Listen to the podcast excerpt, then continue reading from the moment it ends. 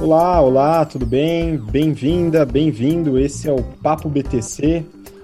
A gente está ao vivo no YouTube. Esse episódio vai entrar também no BTC Cast, através do seu principal podcast e também vai ficar gravado no YouTube para você acompanhar esse papo posteriormente. Mas estamos aqui ao vivo. Meu nome é Gustavo Habib, eu sou instrutor Soft Skills e Marketing da BTC. E nesse papo BTC falaremos sobre o novo normal voltado aí para o setor de educação, falando sobre graduação, educação e educação executiva também. Para me acompanhar aqui na bancada, estou com a agradável companhia da Mayara Rocon, minha sócia, instrutora de marketing e estratégia da BTC. E aí, Má, tudo certo? Tudo bem, boa noite, obrigada pelo convite. Obrigado você. E bom, nosso convidado de hoje é o Maurício Escobar. O Maurício é cofundador e membro do Conselho de Administração da Anima Educação. Fala, Escobar, e aí, tudo certo? Tudo bem, boa noite. Boa noite, Mayara, boa noite, Gustavo, obrigado pelo convite. Vamos aqui, vamos, vamos falar sobre o futuro da educação aí. Vamos lá, vamos falar sobre esse assunto muito, muito, muito importante. É, a gente, eu e a Mayara, a gente se interessa especificamente por esse assunto, né? Por motivos óbvios. Né, somos suspeitos. Mas legal, legal bater um papo contigo, né, entender um pouco sua visão sobre o setor. Né, a Jane mandou uma boa noite, boa noite, Jane, tudo bem? Pessoal que está acompanhando, né, já aproveita e segue nosso Instagram também, instabtcompany, segue lá, tem bastante conteúdo é, é, exclusivo também no Instagram. Bom, vamos lá então começar com esse bate-papo, né? É, Escobar, é o seguinte, tá? A gente, como você sabe, né, a gente tem um público que boa parte está entrando no mercado de trabalho, muitas vezes fazendo alguma movimentação de carreira, né? A gente se conhece há um tempinho e eu sei que você fez uma movimentação de carreira lá atrás, né? Quando a Anima ainda era um projeto, né? Uma concepção, uma ideia, e você saiu de uma área sólida num grande banco para empreender, arriscar, né? Então, para a gente começar aí, queria que você, por favor, falasse um pouquinho aí da sua trajetória, né? Como você começou a sua carreira até chegar aí na Anime, o crescimento da empresa até o patamar que ela está hoje. Joia. Bom, eu, eu estudei administração, né? E, e como todo bom estudante de administração na meados da década de, da, da, década de 90, o sonho era trabalhar em banco. E assim, assim, e assim foi comigo. Então eu trabalhei cinco anos no banco. É, eu, eu, terminei a graduação e eu acabei aproveitando e continuei, fiz o um mestrado em administração enquanto eu trabalhava no banco, mas já no meio do mestrado, ainda estava para terminar a dissertação, é, eu fui convidado por um ex-colega da, da faculdade né, para sair e empreender. Na época era o, a gente era, era o início do ano 2000, a gente vivia o boom da, das empresas de internet, a bolha.com, a primeira bolha.com. E uh, então, então minha vida empreendedora começa ali. Eu eu eu estava começando a me envolver com internet dentro do banco, eram os primeiros projetos de home banking, internet dentro do banco. Mas fiquei fascinado não só pela pela ideia de, de empreender e de empreender na, na era da internet, um negócio novo que estava começando, mas, mas também com essa curiosidade de empreender com colegas de faculdade, né? Então, depois você vai notar que, que a nossa história na ANE é uma história bem peculiar, assim. Hoje, do grupo de sócios, é, a gente tem seis ex-colegas da mesma sala. Né? Então, então é, uma, é um, dizer que é um empreendimento bem peculiar. Então a gente começou a empreender na época da internet, mas a bolha estourou, né? Como a primeira bolha da internet estourou ali para setembro, outubro do ano 2000, e aí a gente é, teve que se reinventar, reinventar um pouco e, e começamos, e, e, começamos a nos reinventar é, usando a experiência que a gente tinha tido como empreendedores para oferecer uma solução de consultoria de reestruturação de empresas que estavam em dificuldade na época da internet. Então, então, então vamos dizer assim que nós passamos um ciclo de uns dois anos ah, é, é experimentando muito em gestão. Né? Então, essa foi a, a, a, concepção do nosso time, toda. Porque, porque a época da internet foi fugaz, assim, foi rápida. Né? Depois a gente passou um tempo fazendo consultoria de restauração de empresas, isso deu muita cancha para a gente de gestão. A gente tinha, o meu sócio Daniel tem um histórico familiar ligado à educação, a gente começou a parejar e mapear oportunidades no setor de educação, que era um setor que, que a gente gostava, né? É, eu já dava aula em faculdade nessa época, a gente tinha terminado meu mestrado, então é, os outros sócios também, o próprio Daniel dava aula, enfim, a gente tinha, tinha essa vontade de voltar a empreender, né? Sair, de, sair da consultoria e voltar a empreender. Nesse mapear de oportunidades, a gente encontrou a UNA, que é uma, que é uma faculdade em Belo Horizonte, e, e ali começou o projeto da Anima, em 2003. Né? A gente, a gente a UNA era uma, uma, uma, faculdade que tinha sido uma referência na área de gestão lá em Belo Horizonte, na década de 80, começo da década de 90, mas estava num processo de decadência grande, estava com muito problema operacional, financeiro, e aí, e aí juntou, né? Juntou a ideia da gente querer empreender de novo num setor que a gente gostava e via oportunidades, era um momento de consolidação, um momento de profissionalização da educação superior no Brasil. E, e, a gente juntou isso com a competência que a gente vinha construindo em gerir e reestruturar negócio. Então foi, foi um encontro, é, é, foi um encontro de uma competência certa, no momento certo, no setor certo. E aí, dentro de educação, né, vocês trabalham com educação, vocês sabem, assim, é, é difícil de encontrar um outro setor onde o, onde o propósito seja tão forte, onde né, o, o que a gente faz seja tão relevante. E, e, aí, e aí, sim, os últimos 17 anos a gente veio construindo uma história de ânima eu digo que passamos por todas as, por todas as fases, né? Da, da construção de um negócio praticamente do zero, para não dizer do negativo, né? Porque a gente herdou um negócio com dívidas e com necessidades de, de mudança radicais. E aí viemos, né? adquirimos outras escolas, montamos uma rede, né? um centro de serviços compartilhados, é, tivemos nossas discussões societárias ao longo da caminhada, tivemos momentos de crise, né? passamos pela crise de 2008, é, com, comprando instituições, então a gente se alavancou onde a gente não podia. Depois teve uma fase de trazer investidores, até 2013, onde a gente abriu o capital da Anima. Hoje a Anima é uma empresa de capital aberto. Ela já, já tem quase sete anos, capital aberto, e, e ali foi uma possibilidade muito legal também de, de trazer as pessoas da Anima para a gente ter um, um dos nossos princípios na carta lá, é a Anima é da Anima, né? E ali a gente teve a possibilidade já de, por duas vezes, trazer as pessoas para serem sócias junto com a gente. Né? Hoje a gente já está com praticamente 6 mil dos nossos funcionários que têm ações da Anima e são nossos sócios também. Então, então é uma história bem completa, e aí eu fiz um pouco de tudo nessa história, né? Aí, aí o empreendedor vai, assim, o empreendedor original vai se vai fazendo o que precisa e não o que, né? Uhum. É, e eu, eu, eu, tenho uma história de empreendedorismo que ela não é uma empreendedorismo, empreendedorismo solo, né? Como muitas vezes a gente conhece, a história de um self-made man, um cara que teve uma ideia e foi atrás. Eu, eu, eu, sou um empreendedorismo solidário, que eu chamo assim, né? A gente uhum. sempre foi um grupo grande de pessoas, sempre gostou de construir na troca, de construir coletivamente. E, e acho que isso caracteriza um pouco a Anima, assim, né? Uma empresa que que hoje tem esse, esse, esse contexto, esse conceito de, de trazer gente junto, de trazer parceiro, de trazer professor junto com o administrativo. Eu lembro lá em 2003, as escolas funcionam como grupo de professores, um pouco separada dos funcionários administrativos. A gente nunca, nunca entendeu dessa forma, a gente sempre foi é, gente que ia agregando junto, né? Então, Legal. Então é isso, Deixa eu até aproveitar, é, eu vou aproveitar a sua carreira para te perguntar, até para os nossos alunos, né?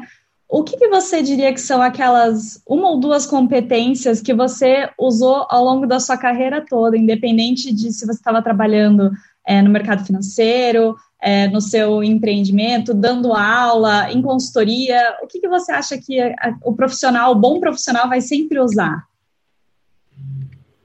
Hum, boa pergunta.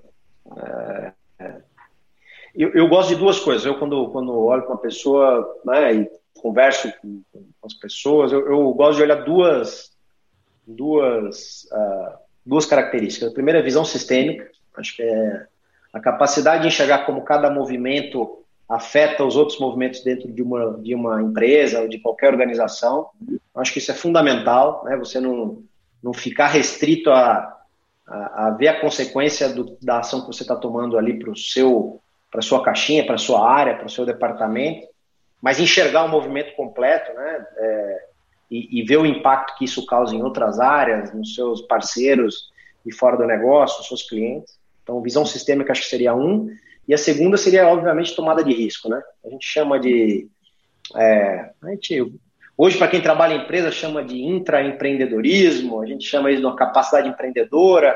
Mas, em última análise, é, cara, é, é o que, você está disposto a, a, tomar de risco em prol de uma causa que você está que você tá atrás. Eu acho que essa, essa talvez seja uma, uma, uma, uma capacidade muito rara, mas Uhum. Mas que eu acho que né, estamos falando de novo normal aqui, cada vez vai ser mais uhum. demandada, cada vez vai ser mais. É, cada vez mais vai ser mais presente nas empresas e, obviamente, nas pessoas que trabalham ali. Uhum. Acho que seriam essas duas. Legal. Boa, interessante. Bom, vamos lá, vou fazer só um catadão aqui para quem está ouvindo e me corrige, hein, Escobar, se eu estiver errado aí. Mas vamos lá, então vocês começaram com a UNA, né? Depois adquiriram uma série de, de faculdades e universidades, né? Dentre elas aí tem o UniBH, Unimonte, se eu não me engano. Quer que eu, né? quer que eu vou no cronograma aqui? Se quiser, eu vou no cronograma aqui. Ah, então, por favor. Então, em 2003, a gente comprou a UNA em Belo Horizonte, né? uma instituição que tinha 4 mil alunos, está com quase 40 mil, 35 mil alunos hoje. É, ela já está não só em Belo Horizonte, mas em todo o estado de Minas Gerais, em 14 cidades e mais três cidades no, em Goiás. Depois, em 2006, a gente comprou a faculdade aqui em Santos, a Unimonte, né, que atualmente é o campus da São Judas, é, é, ela faz parte da Universidade de São Judas. Em 2009, a gente comprou o UniBH também, lá em Belo Horizonte. Né? Em, 2000 e, em 2012, 2013, a gente comprou a HSM, que é uma empresa de educação executiva, que faz os eventos, que, que traz os, os, grandes gurus da, da, da gestão, né? que faz, faz a revista, talvez parte de vocês conheçam. Ela veio para o grupo em 2013. Uhum. Conheço 2014, sim, adoro, comprou... adoro os gurus que vocês trazem. é. Então, ela, ela, ela é do grupo desde 2013. Em 2014, a gente comprou a São Judas, a nossa plataforma aqui de, de, aqui de São Paulo. Hoje ela já tá em, tem 11 unidades, entre São Paulo, Grande São Paulo e Santos. Né? Uh, 2016, a gente comprou a Unisociesc, que é uma faculdade em Joinville, mais 10 cidades em Santa Catarina. Uh, deixa eu ver se eu não esqueço de nada. Em 2000 e... Aí em 2018 a gente, a gente lançou a, a unidade do, da, da Cordon Bleu e a EBRAD, que é uma, uma, uma unidade nossa de cursos online na área do direito, pós-graduação em direito e preparatório para o exame da ordem. Em 2019, nós, nós, nós compramos a AGES, que é uma faculdade no interior do Sergipe, interior de Sergipe e interior da Bahia, né? uma faculdade com cursos de medicina no interior da Bahia, uma joia, uma joia da região. E mais, e mais recentemente, duas aquisições, uma em Santa Catarina, a Unisul, é, que é uma faculdade também é, bem tradicional da região centro-sul de Santa Catarina, Tubarão Florianópolis. E a mais recente, Unicuritiba, é, que é uma faculdade em Curitiba, né, bastante tradicional na área do direito, mas com cursos em, em várias outras áreas. Então, no total, hoje são sete marcas de educação, mais HSM, mais é, EBRAD na área do direito, Cordon Bleu na área de hospitalidade, e recentemente a gente está lançando agora, estamos no meio do lançamento de uma marca em cursos na área de saúde que chama Inspirale, né, que, é, que, que cursos na área de preparatório para residência médica, pós-graduação em saúde e medicina e uma série de cursos e iniciativas nessa área também. Então, acho que eu consegui falar tudo, Gustavo, não devo, não devo ter esquecido nada. Legal, bom, esse lançamento novo é interessante. Então, com tudo aí na competição com a AFIA, tô, tô mapeando. Mas depois a gente fala do setor, do setor de educação para a saúde, que eu me interesso bastante também, tá? Mas vamos lá, só para entender, tá com o quê? Quase 150 mil alunos presenciais, se a gente falar? É isso, isso. 140 mil. 140 mil. E agora? Tudo para o EAD? O que aconteceu nessa crise? Bom, uh, primeiro, primeiro nós conseguimos, né, todo, todo mundo, obviamente, agora tá, é, migrou para uma operação que é online. Né? Uh, ela, ela, eu não diria para você que ela é ensino à distância, né, porque ela tem bastante interatividade, momentos assíncronos e síncronos, mas foi uma, foi uma mudança, vamos dizer assim, necessária por conta de toda, toda a realidade que nós estamos vivendo. Uhum. Mas ela, ela é uma mudança que só foi possível, a gente fez essa, fez essa virada de chave em uma semana, né? Então é uma. A gente migrou todo mundo para online praticamente uma semana, dez dias, todas as nossas escolas viraram para esse ambiente. E ela só foi uma mudança possível também porque a gente vem investindo ao longo do tempo em tecnologias de suporte ao aprendizado, né? E é isso que eu, por, isso que eu, por isso que eu digo assim, é, é, o, o, modelo da tecnologia que ajuda o aprendizado, ele é um modelo que já, já vinha sendo gestado, né?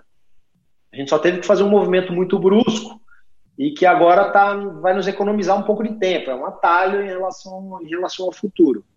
Obviamente que os momentos presenciais de alto valor de aprendizagem, eles não vão deixar de, de existir e de serem muito valiosos.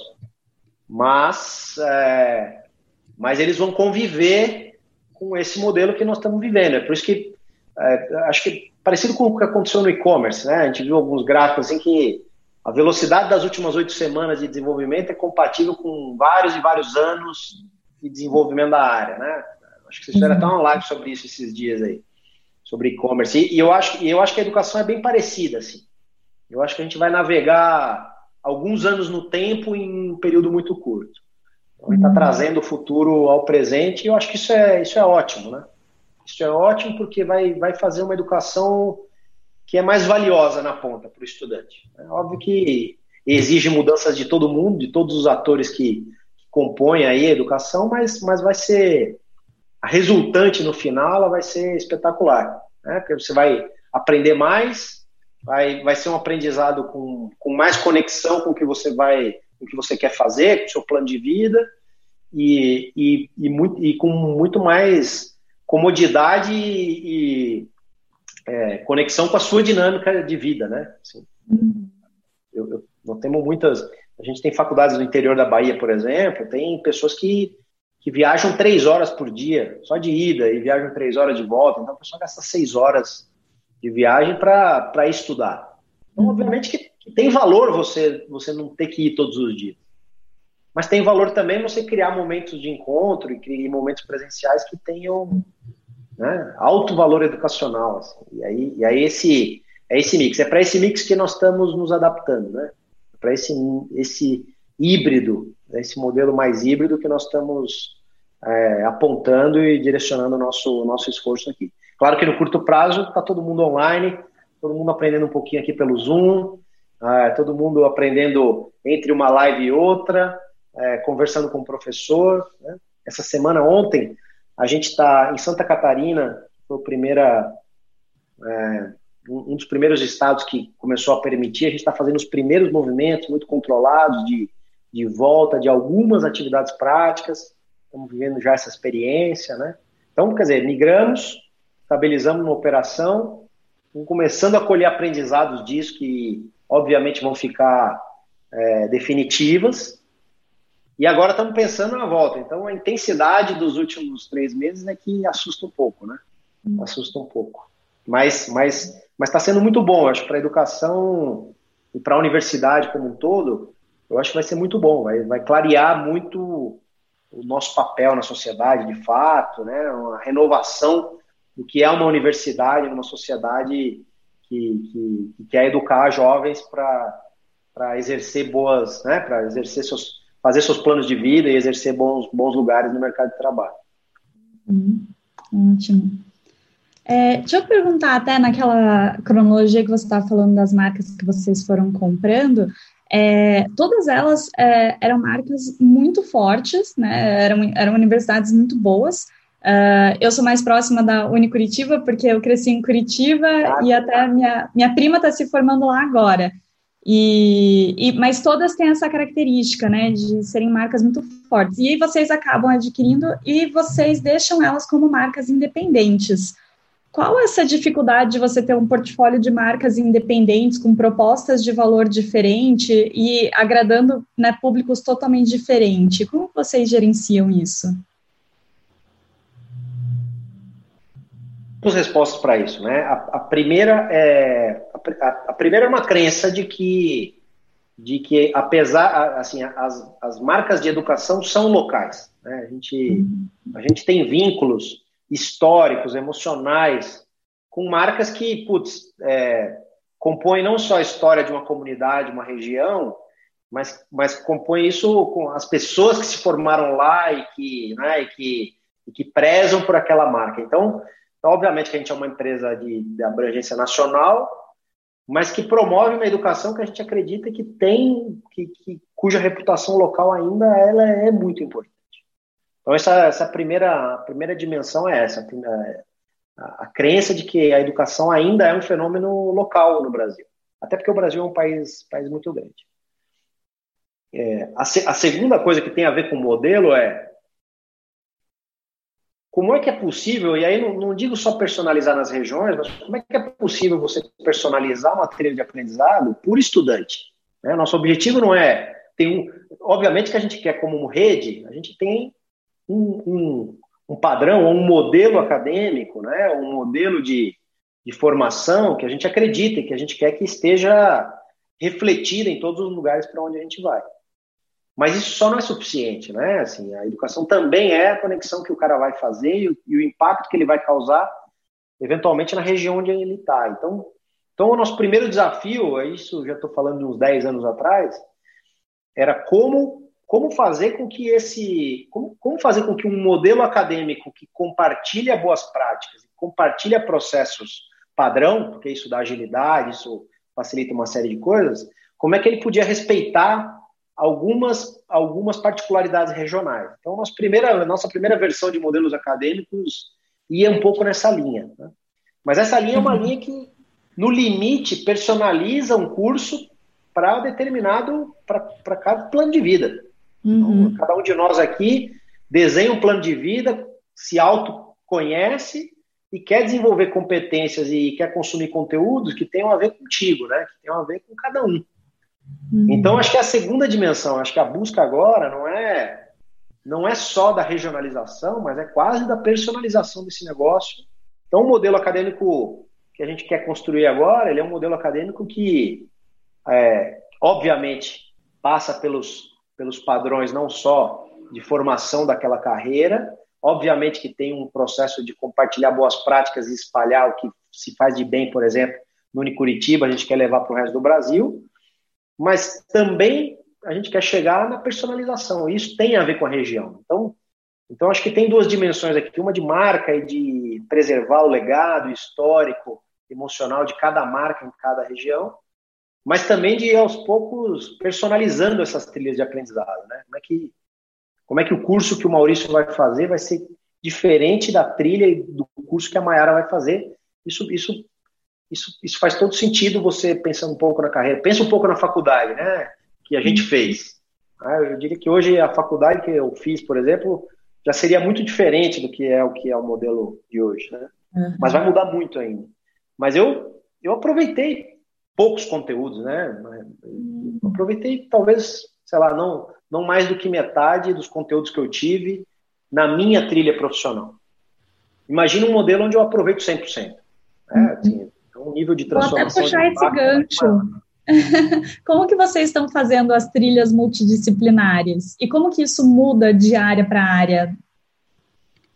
Bom, é, a, a, gente faz projeto interdisciplinar desde 2008. As primeiras, as nossas primeiras iniciativas de interdisciplinaridade vão de 2008. É, nossa primeira versão no projeto acadêmico, é, é, padrão da Anima, né? E isso vem evoluindo de tempos em tempos. Hoje, hoje eu diria para você que o curso, o, curso que, nós, que, que, que um aluno assim comum faz já é muito diferente, né? Ele já tem menos a ver com conteúdo, mas ele já tem muito mais a ver com, com formação de competência. Né? Uhum. E isso, isso já é interdisciplinar por, por natureza. Nós estamos nós evoluindo agora para fazer com que cada, a gente acabou com as disciplinas, né? E estamos fazendo com que cada unidade curricular, como a gente está chamando internamente, com que cada uma tenha uma, uma competência específica de formação e que ela tenha um fim em si mesma para que ela possa oferecer certificações para que ao longo da trilha dos três, dois, três, cinco anos que o, que o aluno está estudando, ele vai colecionando essas certificações, cada uma delas tem a sua conexão com o mercado e com o projeto de vida dele. Né? No fundo, no fundo, eu acho que deixou de ser uma coisa de conteúdo versus e como que esses conteúdos conversam, né? Na verdade, você tem, eu acho que o modelo é um pouco assim da universidade que a gente acredita. Você tem um plano para si, um plano que você vai desenhando e melhorando ao longo do tempo, e a faculdade precisa te ajudar um pouco nesse sentido, como é que, como é que você uhum. reflete sobre o que você quer. E depois, a partir de um menu, ir direcionando, é quase como uma curadoria, e falar assim, putz, isso faz sentido para você, isso não faz. Faz isso, uhum. depois aquilo. Então, é ir guiando um pouco você para para isso. Então, acho que a Universidade do Futuro vai ser uma curadoria de boas, de boas, bons conteúdos barra certificações que você vai colecionar e uma mentoria para ajudar você a pensar em o que, que você quer fazer e ajudar você a se desenvolver ao longo disso. Então, é um pouco aí que a gente, que a gente vê que a universidade fica cada vez mais viva, né? O professor cada vez mais vivo na sociedade nossa. Então, a, de fato, o online não vai acabar com o professor, é o contrário, né?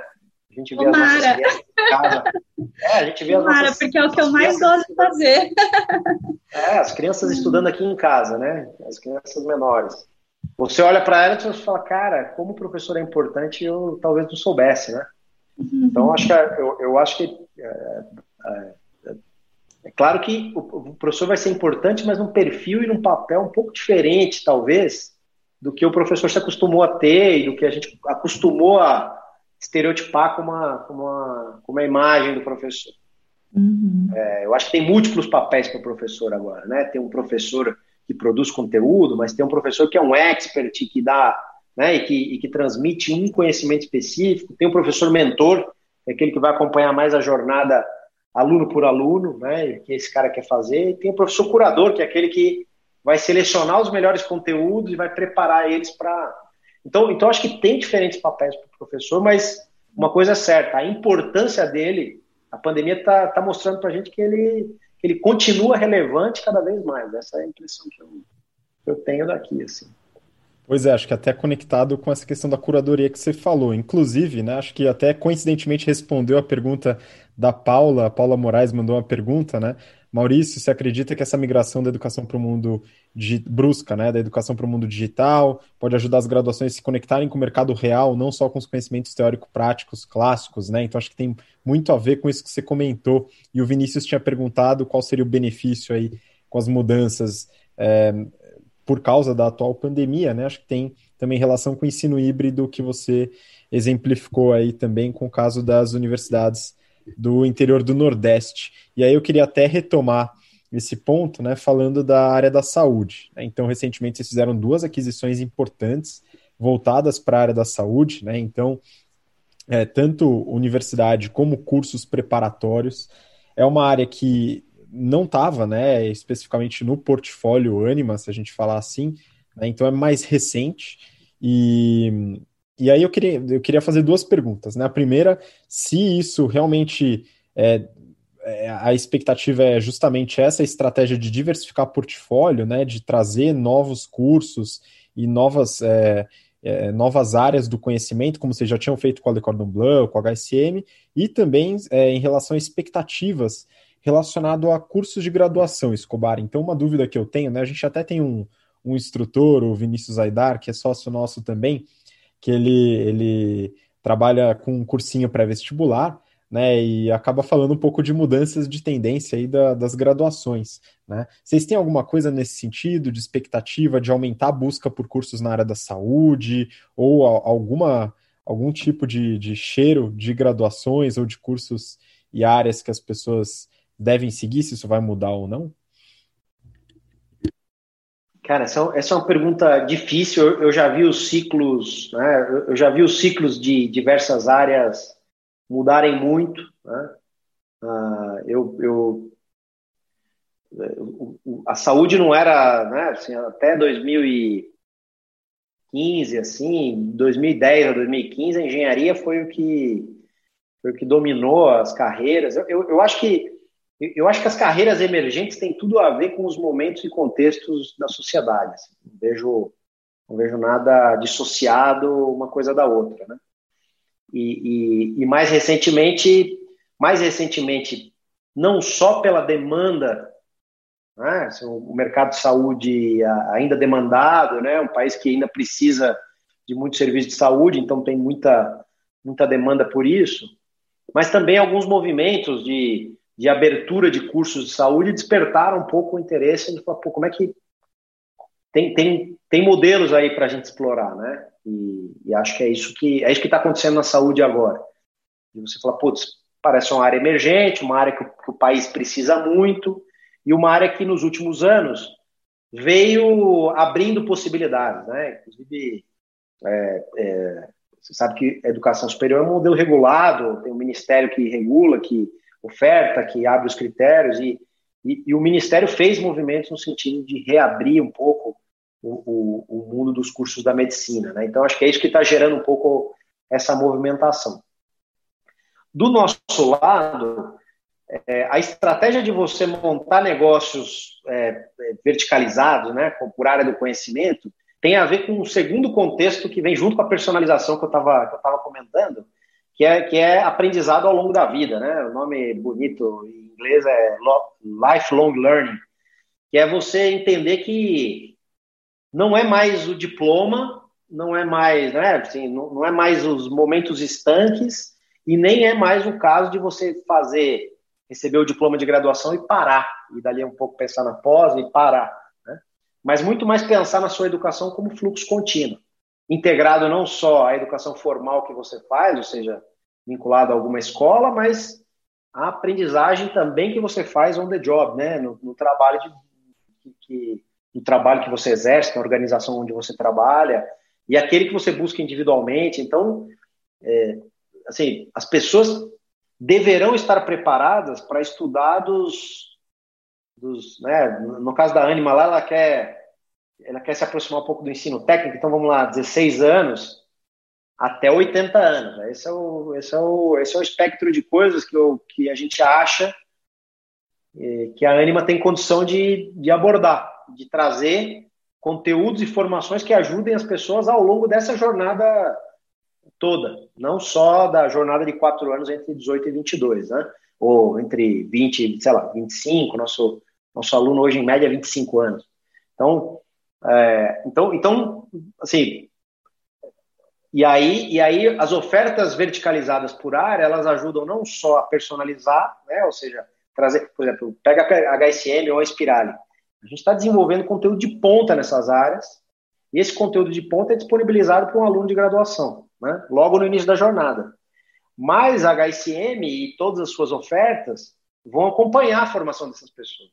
Ele vai para a empresa e a gente tem produtos de educação executiva para empresas. Ele precisa de um evento de, de reciclagem, a gente tem um evento de reciclagem. Ele vai fazer uma pós-graduação, vão ter nano degrees e, e cursos que estão vinculados a cursos de pós-graduação. E assim por diante. Então, então, a estratégia verticalizada, ela, ela visa isso também. Eu ter ofertas, eu ter produtos desenvolvidos para o ciclo da cadeia inteira. O ciclo da cadeia inteira. Né? Eu até... É, a gente tem um, tem um Instituto Anima, até essa semana a gente fez quatro anos do nosso Instituto. Né? E um dos, dos principais projetos do Instituto é um projeto de educação à universidade para a pessoa da melhor idade.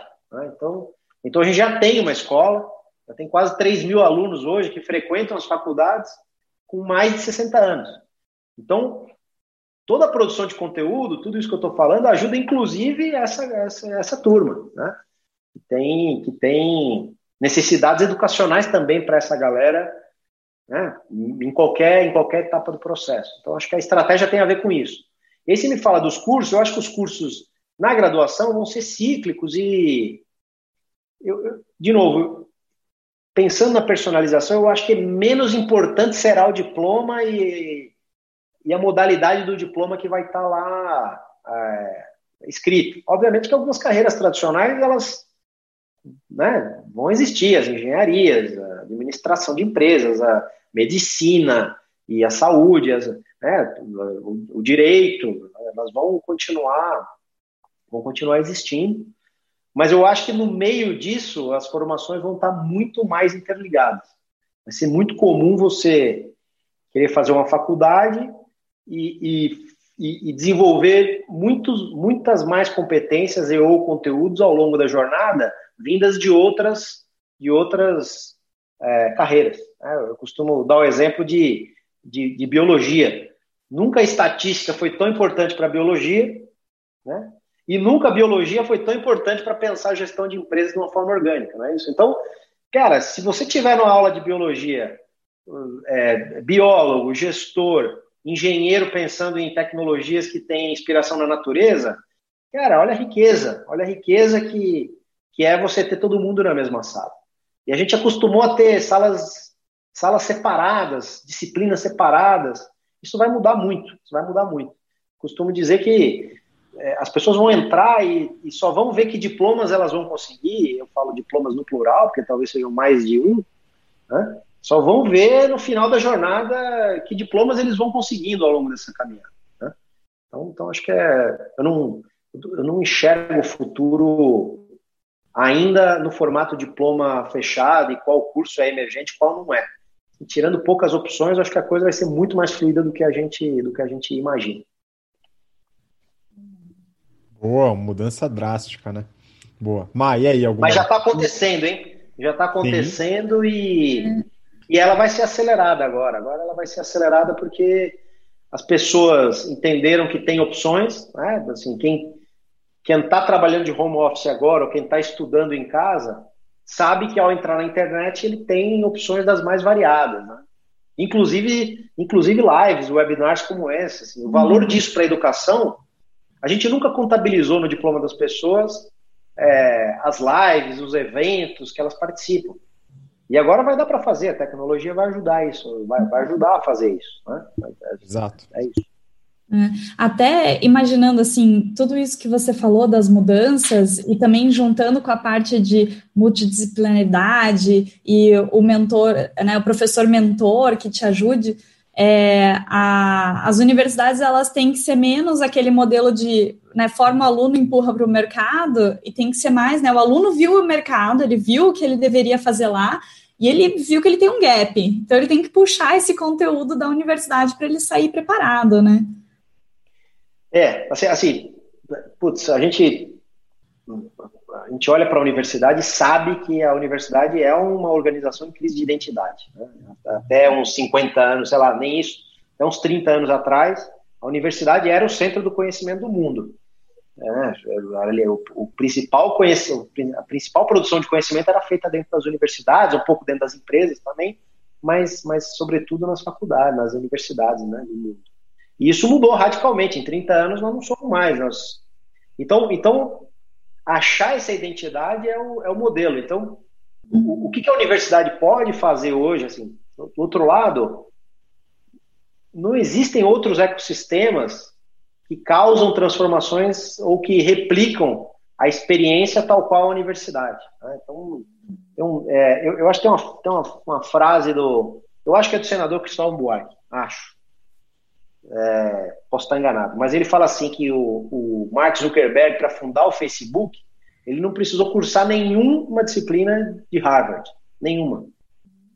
Mas ele não teria criado o Facebook se não fosse Harvard. Né? Uhum. Então, então a gente ainda, como, como humano, ainda não replicou um ecossistema de transformação é, tal qual a universidade. Então nós temos que explorar isso. Senão a gente Senão a universidade vai ser uma batedora de carimbo no diploma. Isso não faz sentido nenhum. Né? Então é um pouco do que você falou. falou. Olha, se os conhecimentos não estão mais necessariamente dentro da universidade, que tipo de coisas que fazem com que a universidade seja única? Né? É a possibilidade dos encontros, a possibilidade das conexões. Você vê, eu, eu construí um empreendimento com amigos da minha sala da faculdade. Isso não, isso não, não seria possível se eu, se eu saísse, sei lá, se eu fizesse um outro caminho. Assim é, o encontro com o professor, é, né, a ideia de você trabalhar em grupos, A hum. ideia de você, de novo, ter a oportunidade de, de ter quatro anos para construir sua carreira ao longo da sua jornada de, de consumo de conteúdos técnicos e, e socioemocionais que você vai fazer. Então, é, é por isso que tem um papel para a universidade nesse, nesse, nesse mundo novo, né? E acho que ele vai continuar sendo relevante. Ele só é diferente do que a gente se acostumou a ver. E aí, e aí a pandemia ajuda, porque ela, ela dispara boa parte dessas transformações. Acho que isso. Por isso que eu estou muito otimista. Eu, eu, eu, eu, claro, a gente está trabalhando muito, né? E, e, e, e, de uma forma. E é tenso tudo, né? Por, por uma série de razões. Mas eu sou muito otimista com relação ao futuro, porque está clareando, está clareando papel do novo professor, da universidade na sociedade, né? o, que, o que um aluno precisa buscar. Então, é, imagine que cada aluno, cada aluno vai entrar na faculdade para criar seu próprio empreendimento, seu empreendimento com a sua própria carreira. Então, então assim, ele é totalmente protagonista, como você falou, Maia. Tem, não tem jeito, é ele que, é, assim, a responsabilidade está toda com ele. Mas isso é bom porque vai formar gente muito melhor lá na frente e as empresas vão se beneficiar disso porque vão ter gente mais preparada, mais protagonista. Então, bom, enfim, aí nosso papo vai longe. Se eu, se eu começar a falar sobre isso aqui, a gente vai longe. É, mas é até fazendo um comentário, né? Uh, eu dou aula na BTC há seis anos e é notável o quanto os alunos estão mais proativos. Né? Então, é, já teve caso de, por exemplo, aluno do terceiro ano de engenharia, que eu fiz engenharia e eu me comparo com, né, eu no terceiro ano nem sabia né, nada de business, e ele veio pedir é, indicação de livro e eu comecei a indicar. Eu acho que eu já tinha falado cinco livros de estratégia para ele e ele já tinha lido cinco. Eu falei, meu Deus, né? Você está mais preparado do que quando eu me formei e fui trabalhar em consultoria estratégica, né? Então, realmente, o, os alunos estão cada vez mais proativos, indo atrás e vendo que eles têm um gap grande com o mercado, que eles precisam, né, usar esse tempo de universidade para aprender. Mas legal, eu, eu vou. Que...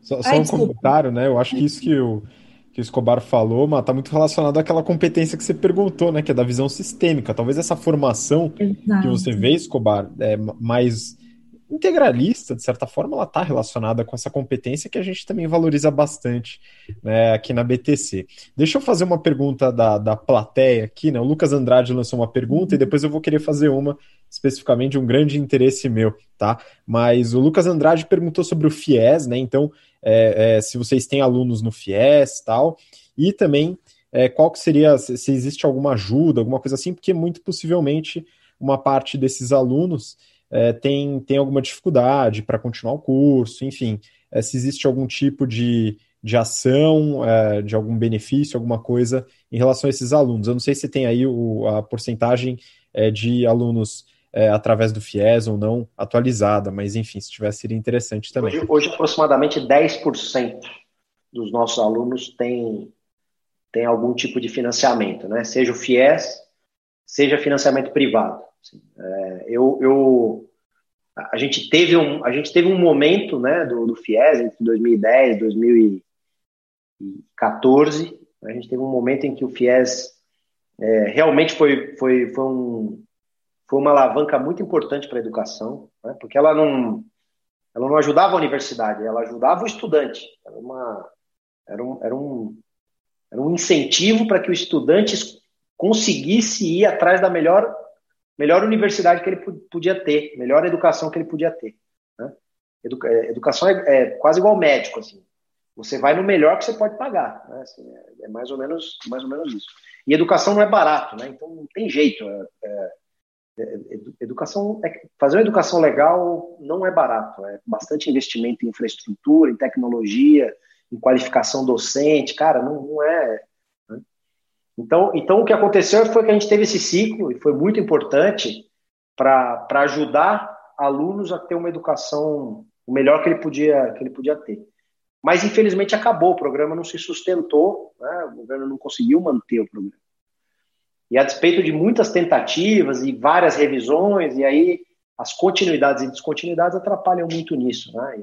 E a gente não conseguiu, até hoje, retomar um programa. O programa hoje está estável e muito pequeno é, como ele era antes de 2010, tá? Então ele é bastante, ele, ele, é, ele, é, ele é pouco relevante hoje.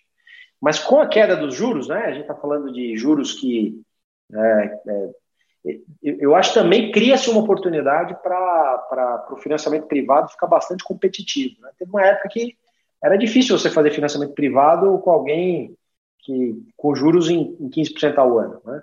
Mas hoje, com juros a 3% ao ano, é possível encontrar alternativas. E a gente está muito preocupado com isso porque quer criar alternativas. A gente sabe dessa, dessa demanda que existe. Né? A gente, as nossas marcas elas têm um pouco disso, né? elas nós, nós, operamos faculdades um pouco mais caras, é, é, com diferenciais é, de qualidade e tal, e a gente sabe que a gente precisa criar mecanismos mais eficientes para ter mais estudantes, a gente sabe disso. E, e nós estamos tentando, estamos tentando, mas, mas ainda não criamos um modelo que, que, que se sustentou. O modelo do governo é, veio, mas não, não, não continuou né, no início da década passada, e o movimento de ensino é, de, de, financiamento privado ainda não sustentou. Ainda assim, se, se as pessoas procurarem, quiserem né, encontrar, eu acho que tem muitas boas opções, tem muito convênio, tem muito convênio de desconto, tem muita bolsa.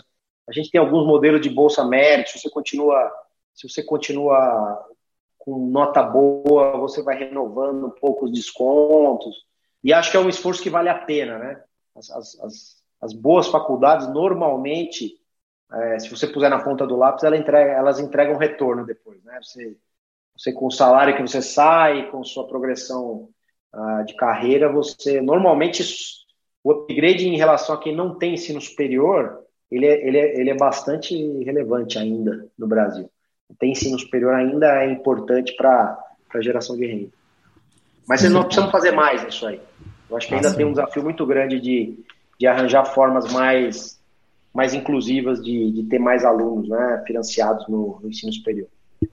Pois é, esse é um desafio que a gente também tem aqui de trazer mais inclusão cada vez mais aqui também dentro da BTC, viu, Escobar? E aí, bom, a minha última pergunta, né, depois não sei se a Mayara vai ter alguma coisa, alguém vai lançar alguma, né, mas enfim, eu sou um grande apreciador de uma boa gastronomia, viu, Escobar? E já conversei contigo, né? Falando, pô, aqueles cursos de curta duração da Le Cordon Bleu, tenho interesse, acho que é interessante. Mas, enfim, como é que vocês estão vendo o futuro da gastronomia, né? Do ensino de gastronomia, né? Hospitalidades, como você disse, ou especificamente da, da Le Cordon Bleu aqui em São Paulo. Como que tá isso, né? No, o presencial parece ser meio. É, não tem muito como substituir nesse caso. Como é que vocês estão planejando aí para essa área especificamente?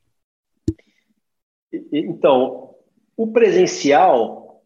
A primeira coisa que eu queria falar assim, é questionar um pouco esse paradigma. Obviamente que você ir lá e fazer a comida junto com o chefe é uma experiência, de, de novo, de alto valor de aprendizado. Agora, você ter, você ter as receitas e as técnicas gravadas e fazer o jantar da sua casa todo dia olhando para essas técnicas também é, é valioso. Então, então você usar a tecnologia e e poder produzir em casa também, estando na sua casa, também tem valor.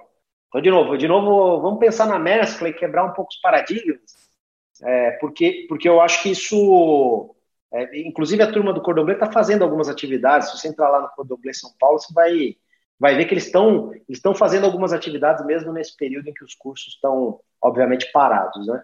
Bom, dito isso, assim, é, qual que é a crença aqui? Eu vou contar uma história da origem da nossa negociação com a Cordon Bleu. Né? Vocês sabem que, é, que a Cordon Bleu é uma, uma escola de mais de 100 anos, francesa, e, e, ela, e ela é uma escola, é, é, como a França tem excelentes escolas públicas de gastronomia, então, então a, Cordon Bleu é a líder como escola internacional de gastronomia. A, boa, a grande parte dos alunos são alunos internacionais lá.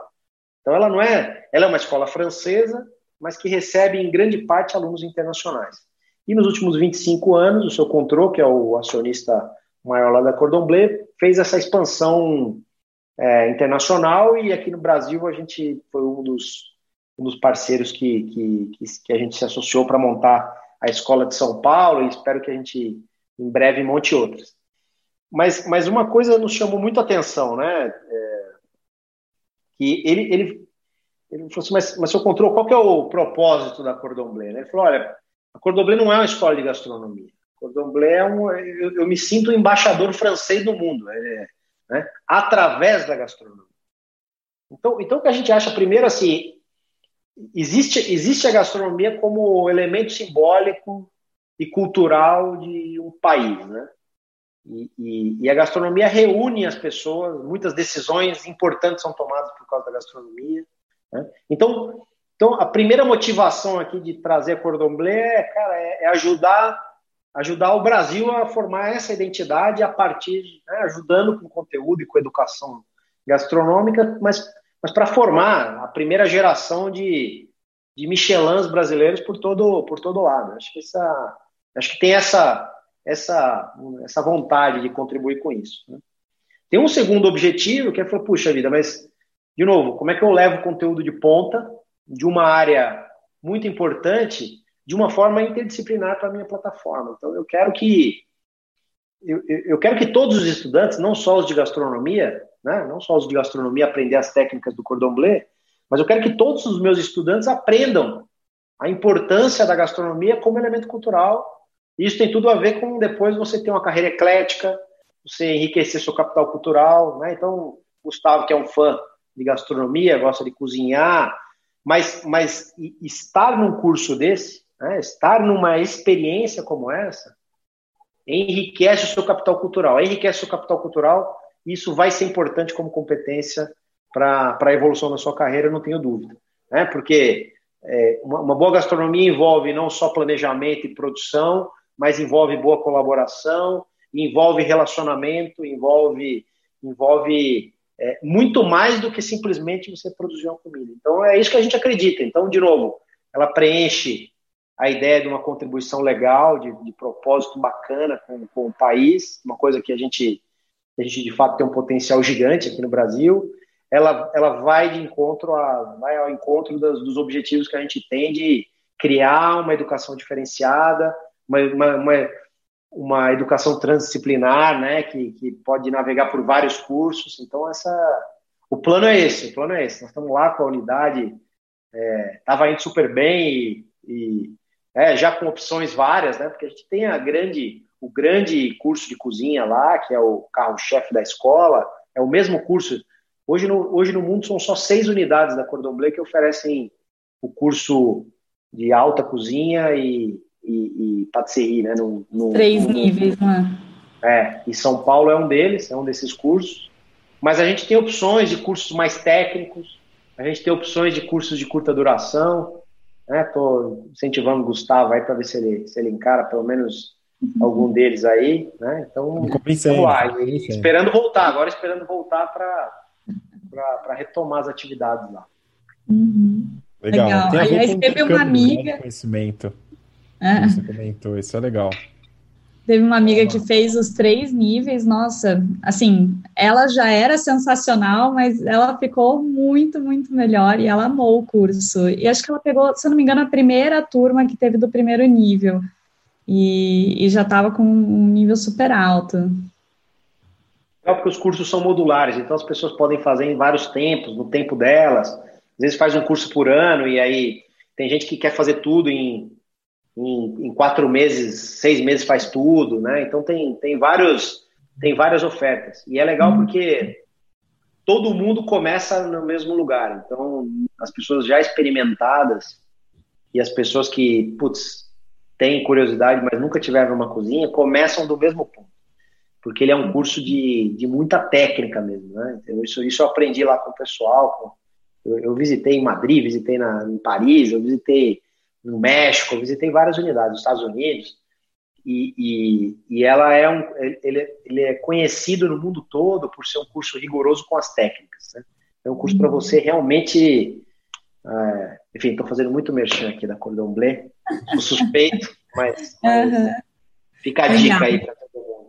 Não quero estourar muito nosso tempo, mas é, o Yuri fez aqui uma pergunta. Ele falou que Bem, é, dado que a população do Brasil, poucas pessoas têm ensino superior, e quando a gente vê dentro do ensino superior, poucos são de bom nível, né? É, o que, que você imagina que esse acesso à educação de alto nível nos próximos 5, 10 anos vai ser? Ah, eu acho que a gente vai, eu, eu acho que vai haver um, um movimento de diferenciação de quem faz boa educação, educação com qualidade, e quem não faz. Eu acho que isso vai ficar cada vez mais claro, né? Porque, de novo, esse novo normal nosso, ele vai, ele mexe com duas coisas ao mesmo tempo, de formas muito profundas. Ele mexe com o modelo de educação e ele mexe com, modelos, com os modelos organizacionais. Então, as empresas vão se transformar muito, os empreendimentos vão se transformar muito, e as escolas estão se transformando muito. E eu acho que é difícil encontrar momentos históricos onde essas duas coisas aconteceram de forma tão intensa. Né? Uhum. Bom, dito isso, e, e, muitas escolas que não souberem se, se adaptar a esse, esse mundo e entender o novo normal, vamos dizer assim, e se conectar também a mudança que o, que o mercado exige, elas claramente vão ter suas propostas é, comparativamente muito rebaixadas. Né? As pessoas vão perceber que aquela formação não condiz mais com o que a pessoa precisa. E aí isso, isso, vai, isso vai mudar. Não. Se eu tiver um, um né, eu não sou futurista, mas se a gente tiver um instrumento certo de financiamento, eu acho que isso é crítico mesmo, né? se a gente tiver um instrumento de incentivo certo para um estudante poder escolher, né, para ele, ele ter na mão escolher uma formação, a melhor formação que ele puder ter, aí, aí eu acho que a gente completa o ciclo. Então, né, o estudante vai poder, a partir dos seus objetivos, escolher a melhor escola, que de fato vai entregar uma boa educação e que de fato vai estar contextualizada no projeto de vida, de carreira, na empresa onde ele for trabalhar. Então, eu, é assim que eu vejo a, é assim que eu vejo a lógica se formando, né? Uhum. É, como eu disse, a gente vai acelerar isso um pouquinho agora, mas, mas eu, eu sou muito otimista, porque é isso que nós precisamos. Nós precisamos de uma educação que converse com o mercado, uma educação que seja significativa para o aluno que faz, né, que crie oportunidade para quem faz, gerar impacto positivo lá na frente. Então, acho que essa. É Obrigado pela pergunta, porque aí eu dei uma. Né? Uhum. E até entrando um pouco nesse novo normal e a procura pelo conhecimento e não só pelo carimbo do diploma, o Wesley fez aqui uma pergunta, é, querendo saber como que você imagina uh, o futuro de bootcamp de programação no Brasil, que lá nos Estados Unidos já está bem forte isso, né? O Learn by Doing. É fundamental. Nós estamos nós estamos lançando nossas primeiras nossos primeiros modelos online, mas eu acho que o formato bootcamp é um formato que veio para ficar, né? Cursos quase quase sprints mais curtos que garantem a você é, é, uma, uma certificação rápida e uma conexão com o mercado, porque aí você põe em prática coisas. Né? Como eu falei, eu, eu, falei em algum momento que a gente é, aboliu o conceito de disciplina de graduação para unidade curricular. Né? Boa uhum. parte do conceito da unidade curricular são, são, é, é, são, são, são quase como os bootcamps. Né? Eles correm ao longo do semestre, então entre entre 10 e 20 semanas, e eles, e ele, alguns deles vão ser inclusive feitos em parceria com empresas. Então uhum. a ideia é justamente essa: desenvolver conteúdos relevantes, com certificação própria, e inclusive em conjunto com empresas para que o cara tenha uma experiência que seja teórica e prática ao mesmo tempo. Então, uhum. é, a empresa é, quer ir lá que, esses caras, né? É, a gente se acostumou a ver, né? É, você, quem estudou engenharia, estudou a ver cálculo 1, 2, 3, 4, cara, vai mudar, essa, essa lógica vai mudar. Essa lógica uhum. vai mudar, provavelmente para uma lógica mais próxima do que são os bootcamps. E aí, se eu, né, se eu, se eu ainda exercendo mais um pouco de bola de cristal aqui, o ideal vai ser que ao longo dos 4, 5 anos, o cara vai passar por, por provavelmente 20 ou 30 desses bootcamps, alguns obrigatórios, porque fazem parte da formação daquela carreira, formação técnica, humana daquela carreira, mas uma boa parte delas é individualizada. Você vai fazer porque aquilo faz é, é de acordo com seus interesses de carreira. Acho que é por aí que vai mesmo. Somos super entusiastas do modelo aí. Muito bom, né? interessante e se conecta com todo esse, todos esses assuntos que a gente abordou aqui, tanto da visão sistêmica, né, como essa, esse intercâmbio de conhecimento entre várias áreas e esse aprendizado prático aí, o, o Learn by Doing, que vocês comentaram, Mayara e Maurício. Bom, pessoal, a gente já extrapolou bem o tempo aqui. O Maurício tem as tarefas de casa também, não sei se a gastronomia, mas pelo menos os filhos esperando aí, o pessoal, a família toda aí. Então, Maurício, muito obrigado por compartilhar, por trazer esse conhecimento, esses insights para a gente, para o pessoal que está assistindo. Joia. Obrigadão de novo pelo convite.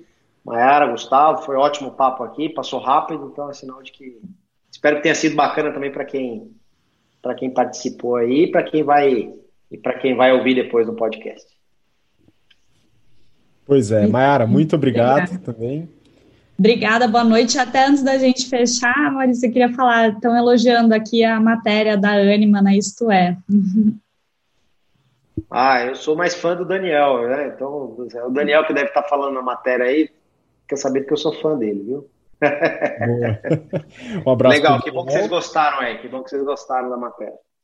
Não, muito bom. Bom, Maurício Maara, muito obrigado. Obrigado você que acompanha Obrigada. até agora, né? Esse conteúdo vai ficar disponível tanto no YouTube como no BTCcast, nas principais plataformas de podcast, né, para você acompanhar aí quando você puder, se não pôde, acompanhar aqui junto, junto com a gente. Muito obrigado e um grande abraço. Tchau, tchau.